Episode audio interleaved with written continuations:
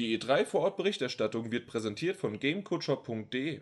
Und damit herzlich willkommen zum PS4 Magazin Nummer 58 für die User, die heute neu dazugeschaltet haben und unseren Podcast überhaupt nicht kennen. Ich bin der Jan und gegenüber sitzt mir der Martin. Genau, wir sind live in LA direkt nach der Bethesda PK plus minus direkt danach. Auf jeden Fall, wir, wir sind immer noch ein wenig hibbelig drauf und wollten uns ohne Umschweife direkt das Ganze was die PK, die Pressekonferenz uns geboten hat, euch niederbringen und diesmal aber in kompakteren Minuten und nicht wie der Podcast immer sonst ausschweifend ist. Genau, wir wollen euch möglichst täglich eine Zusammenfassung liefern und damit ihr da auch nachkommt mit dem Hören, alles ein bisschen komprimierter und ein bisschen schneller. Genau, deswegen springen wir direkt rein. Die Pressekonferenz.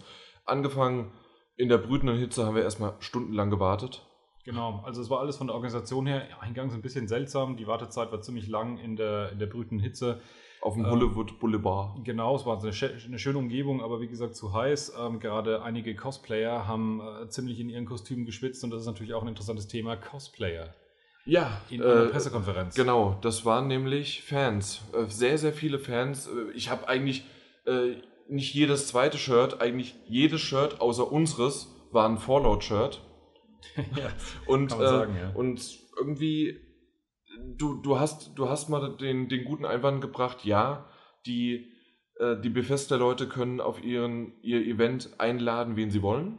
Ja, es ist nicht die E3 direkt mit der E3 gekoppelt, das heißt nicht nur Presse muss vor Ort sein. Ja. Genau, weil anders als die Gamescom ist die E3 keine öffentliche Messe, sondern nur für Media und ähm, Pressevertreter bzw. Fachpersonal. Genau, aber es haben sich auf jeden Fall auch andere äh, Reporter etwas darüber gewundert, wie sehr gemischtes Publikum war.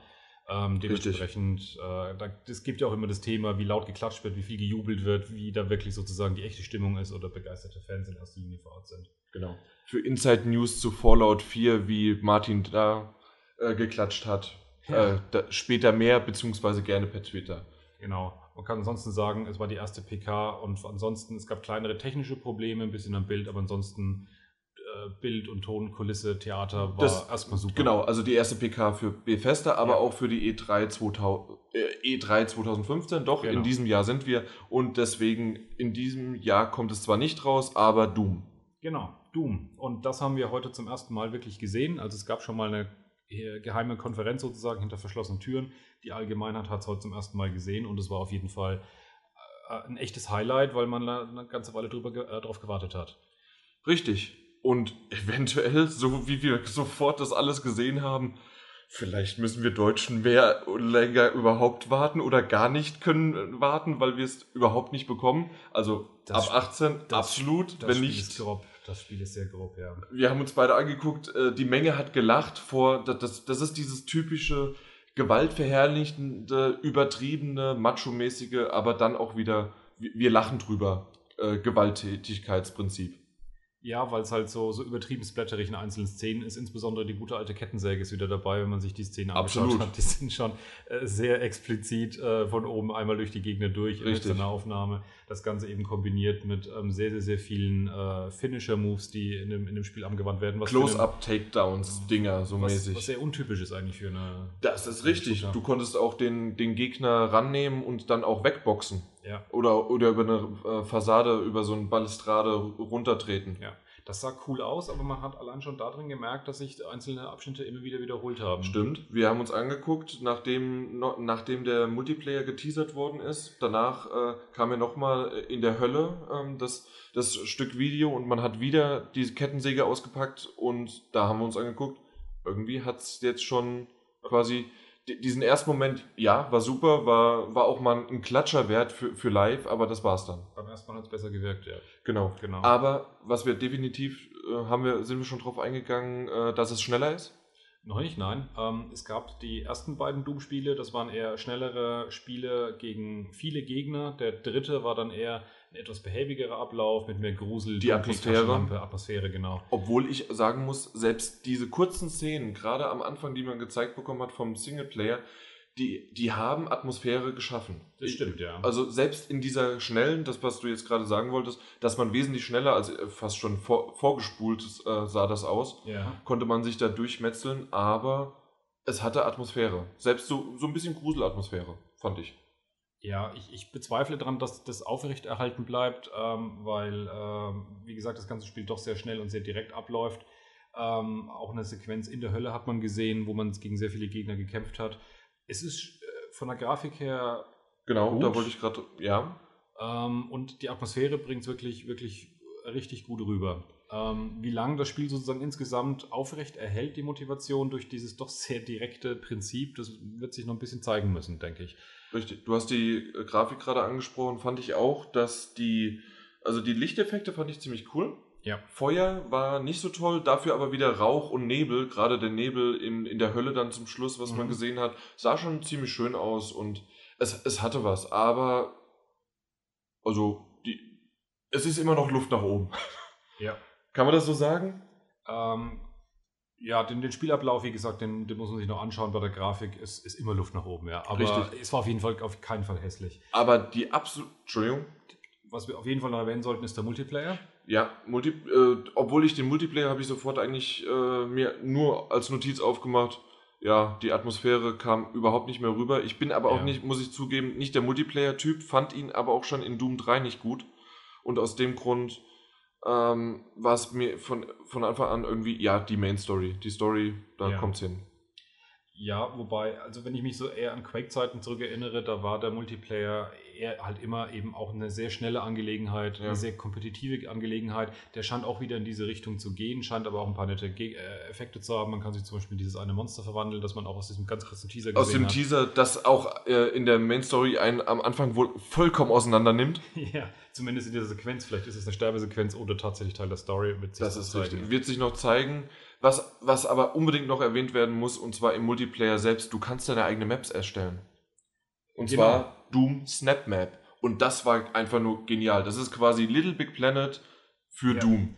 Also das muss man sich wirklich so vorstellen für diejenigen, die es in der PK noch nicht gesehen haben. Man kann wirklich ganze äh, Abschnitte von Leveln, Räume und ähnliches sich zusammenklicken. Aneinanderreihen, aneinanderreihen, die jede Gänge Räume. verbinden, dann auch wirklich ähm, äh, ge- gewisse Trigger setzen, die Monster verteilen, auch kleine Details versetzen. Also man kann wirklich richtig äh, aufwendig anscheinend Level bauen, aber trotzdem so simpel genug gestrickt, dass es eben auch wirklich für alle Plattformen rauskommen wird. Das heißt, jawohl, es ist nicht nur ein PC-Feature, sondern das Ganze wird auch auf den Konsolen sein nach der Ankündigung. Genau.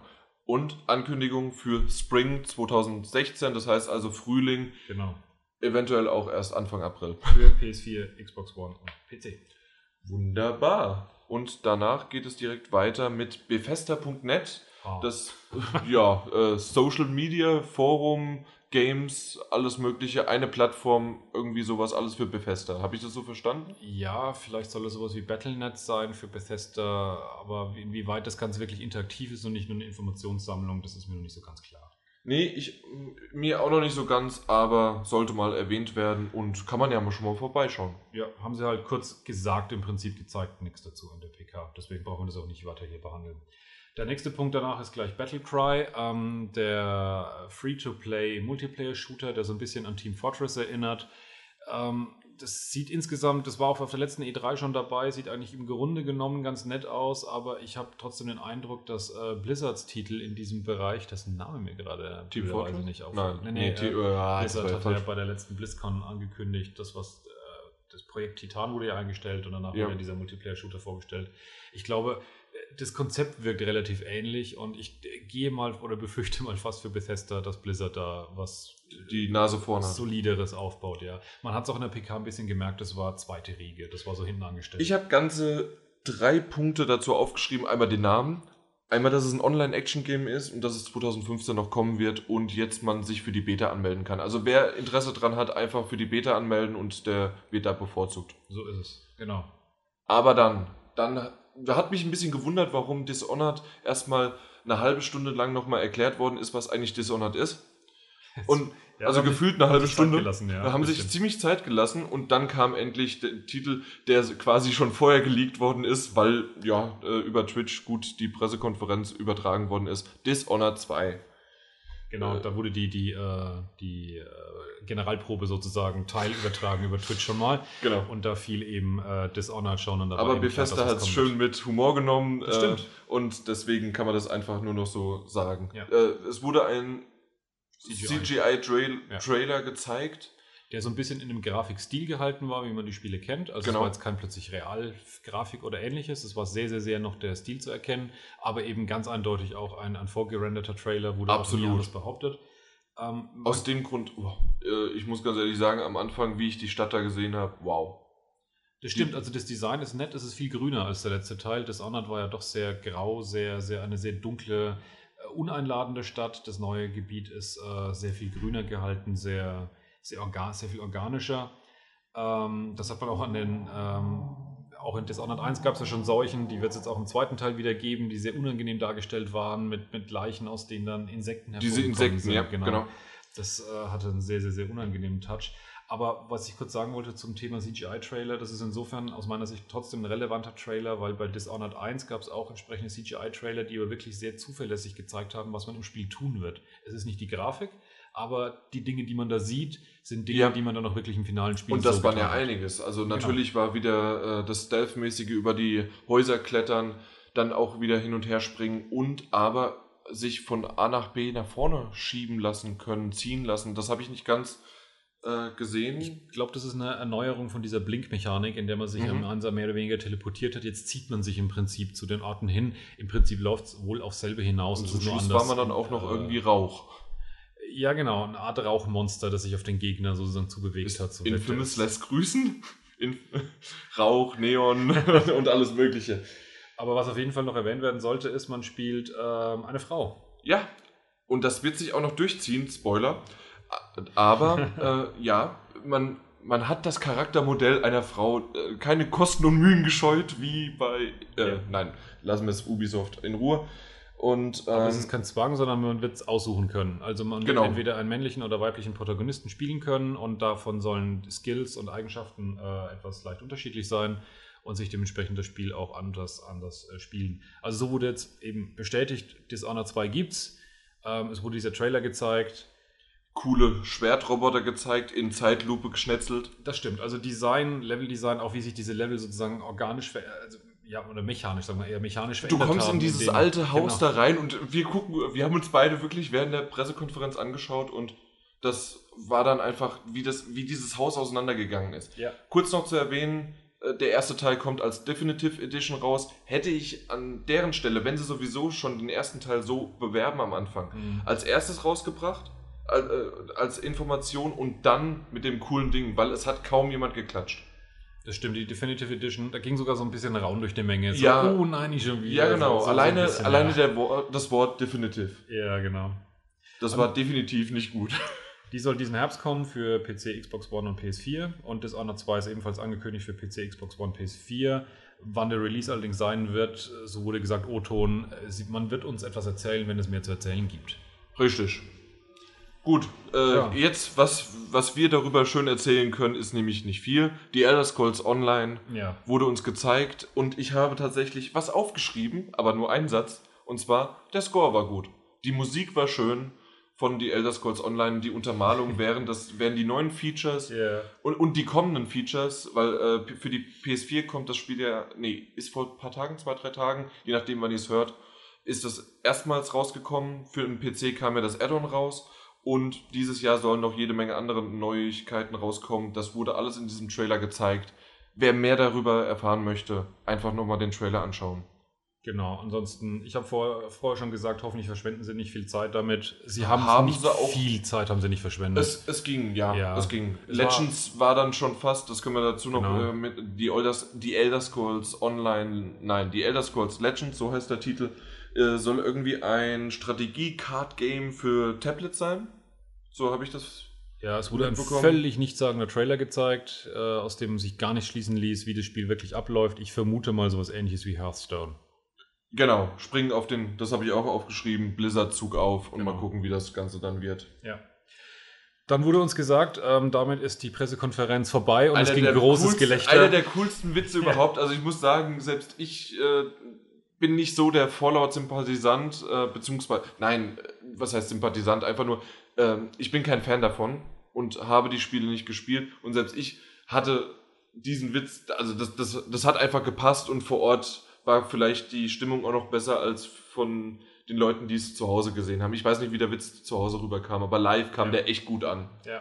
Generell war auch der, ich weiß nicht, wie der Typ hieß, der auf die Bühne war kam. Pete Hines war derjenige, der sozusagen durch die Pressekonferenz geführt hat und dann eben äh, Todd Howard, der ähm, die Fallout-Serie bei Bethesda begleitet. Und die beiden haben echt, äh, die waren souverän auf der Bühne Ja. und beide haben echt eine gute Show abgeliefert. Genau, die waren beide sehr, sehr, sehr sicher in dem, was sie getan haben und extrem witzig und auch selbstironisch. Das hat das Ganze sehr aufgelockert. Genau. Und das sieht man selten von den großen Köpfen, sage ich jetzt mal, von den Spielen, von den ähm, oder auch von der Firma selber, wie es Pete Hines ist, Genau. der eher sozusagen Firmenrepräsentant ist und Vice President, wenn ich mich recht erinnere.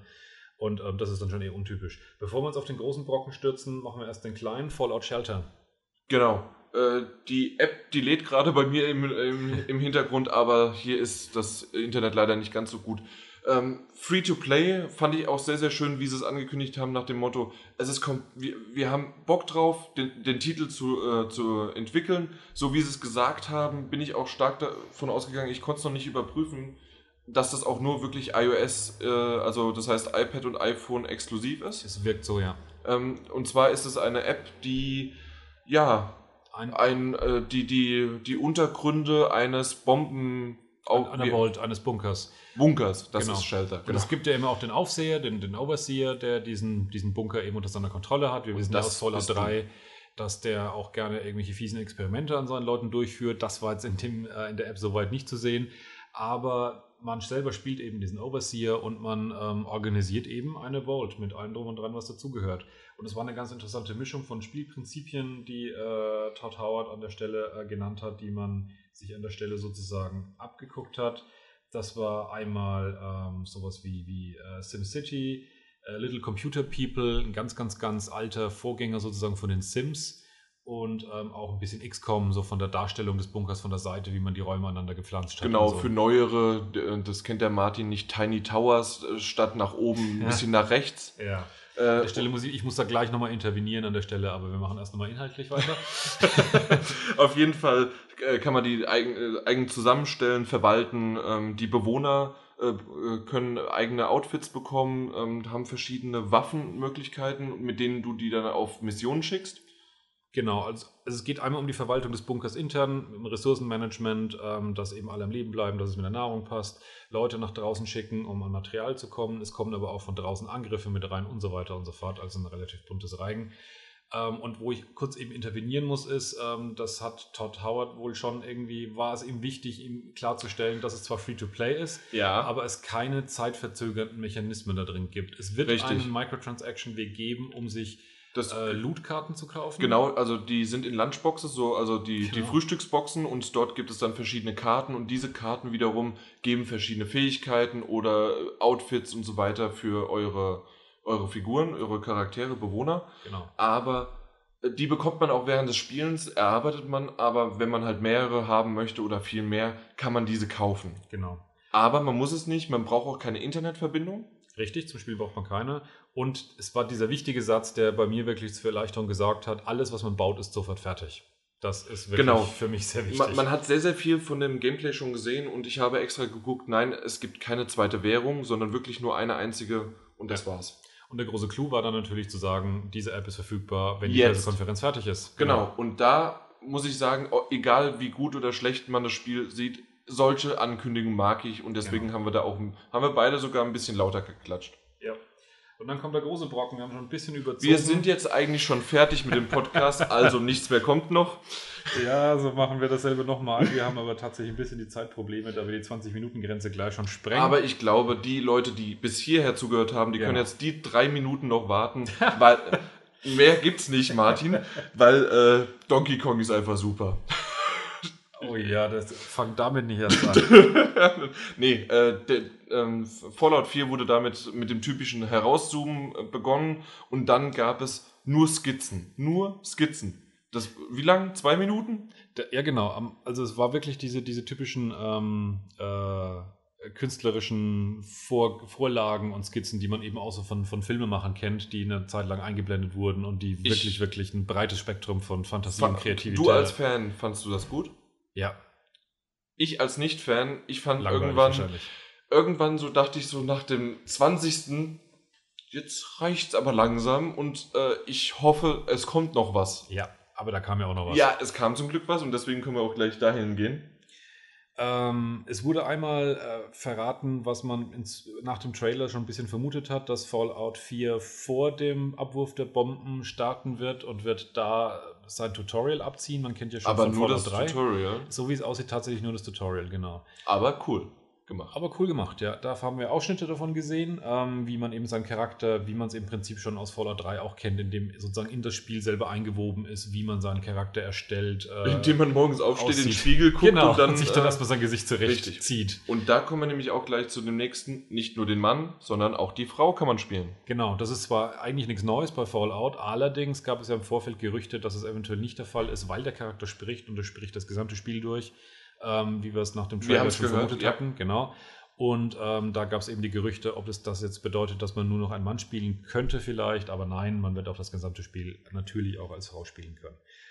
Ähm, an der Stelle ganz kurz der Einwurf, es wird eine Collectors Editions geben, eine Collectors Edition geben, in der ein äh, funktionsfähiger Pip-Boy dabei ist, in dem man sein Smartphone einspannen kann. Für alle, die nicht wissen, was das ist, das ist eine Apple Watch in größer, die.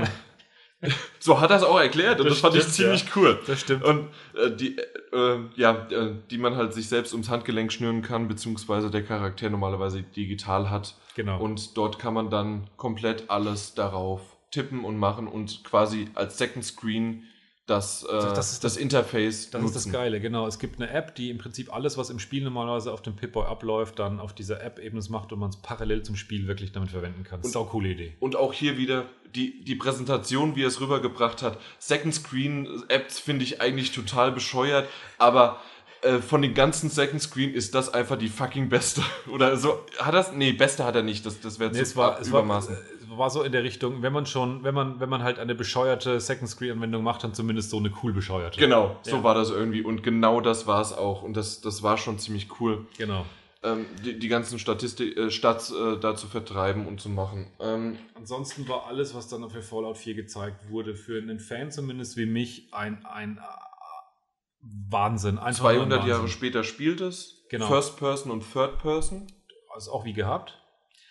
Dein Hündchen kann Kommandos. Mein, Gibt's das schon? Das das Hündchen kann, ja, nicht wirklich, nicht wirklich. Die Begleiter haben sehr autark reagiert. Man konnte ihnen im Prinzip nur sozusagen grundlegende Dinge sagen, wie sie sich verhalten Mhm. sollen in gewissen Situationen. Das hat mir schlechter als recht funktioniert. Also dem, dem Hund kann man Beispiel mitteilen, dass er eben gewisse Dinge apportieren soll, die herumliegen und ähnliches. Und ähm, das, was halt wirklich, wirklich, wirklich krass war, war, was dann alles gezeigt wurde, nämlich es wird einen Basisbau geben. Also Ja. am Anfang sah es so, wie wir auch schon anhand des Trailers vermutet hatten, dass der Charakter eine Wer- Werkstatt hat, in der er eben craftet. Dort kann man Das- seine Rüstung zusammensetzen. Genau. Und seine Waffe aus unzähligen Einzelbestandteilen. Was waren es? 50 Basiswaffen, 700 Modifikationen. Genau. Ich kann es auswendig. Jawohl. Ich muss nachschauen und kann es bestätigen.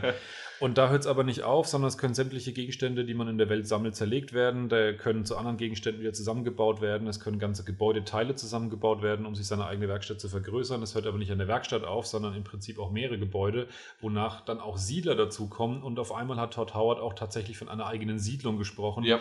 die man dann äh, mit Außenanlagen befestigt, mit Abwehrgeschütztürmen einrichtet. Das Ganze hat dann. Tickt.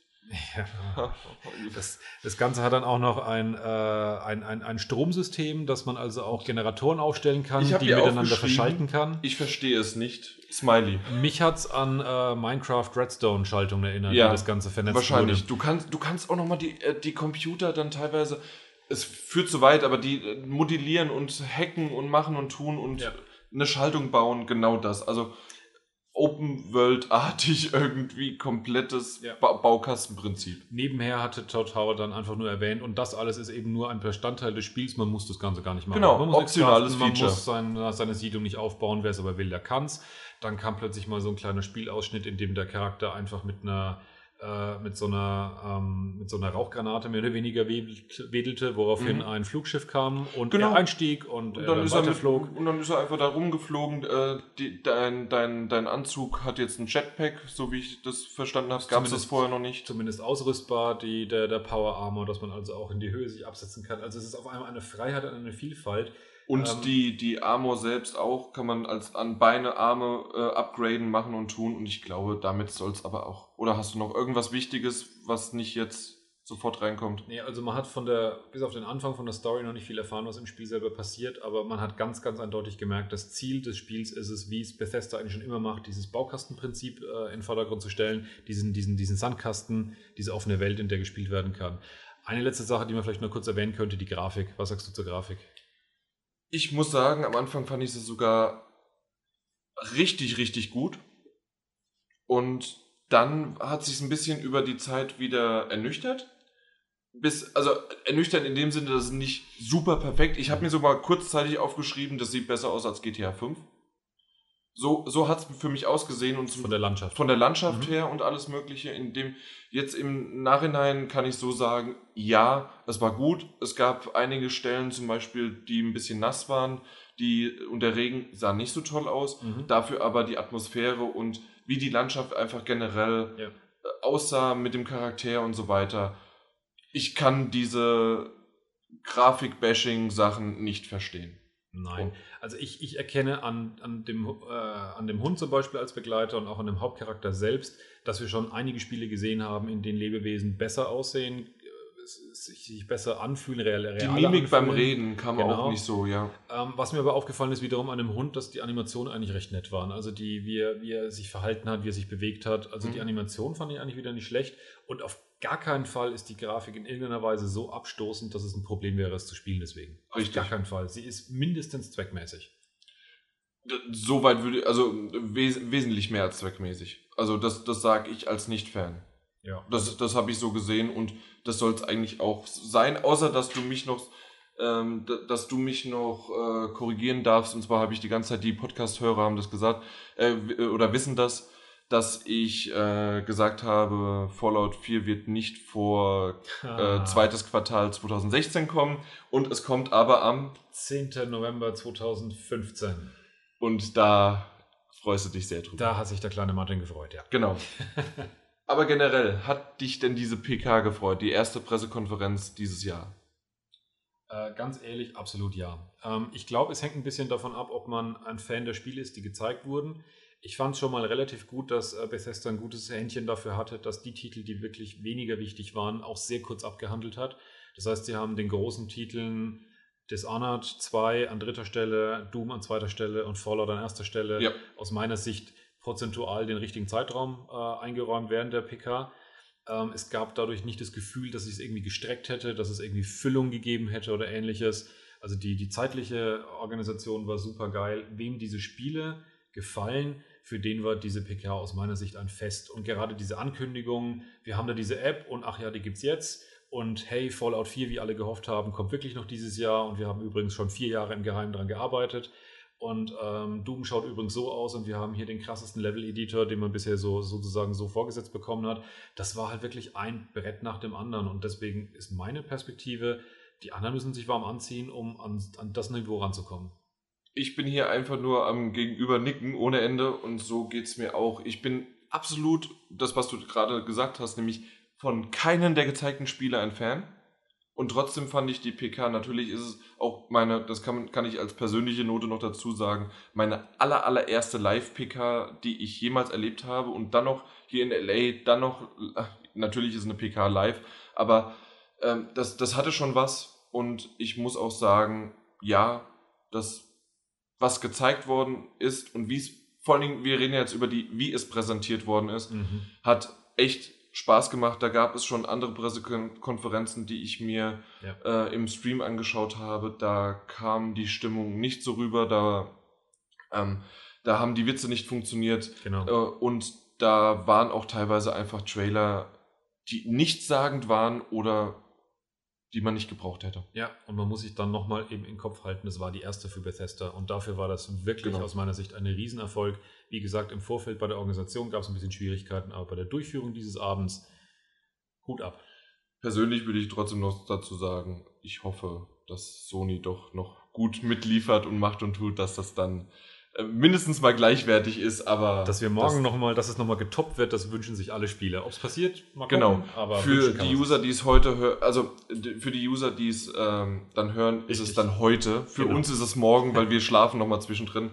Deswegen, das soll es gewesen sein. Doch ein bisschen länger als gedacht, Nur aber 50% überzogen, das ist besser, als ich gedacht hätte. richtig. Vor allen Dingen, ich muss die ganze Zeit hier gegen den äh, Martin treten, damit er Fallout 4 in Ruhe lässt. Alles klar. Dann bis zum nächsten Mal. Die nächsten Pressekonferenzen kommen. Ciao. Ciao. Die E3 vor Ort Berichterstattung wird präsentiert von gamecoachop.de.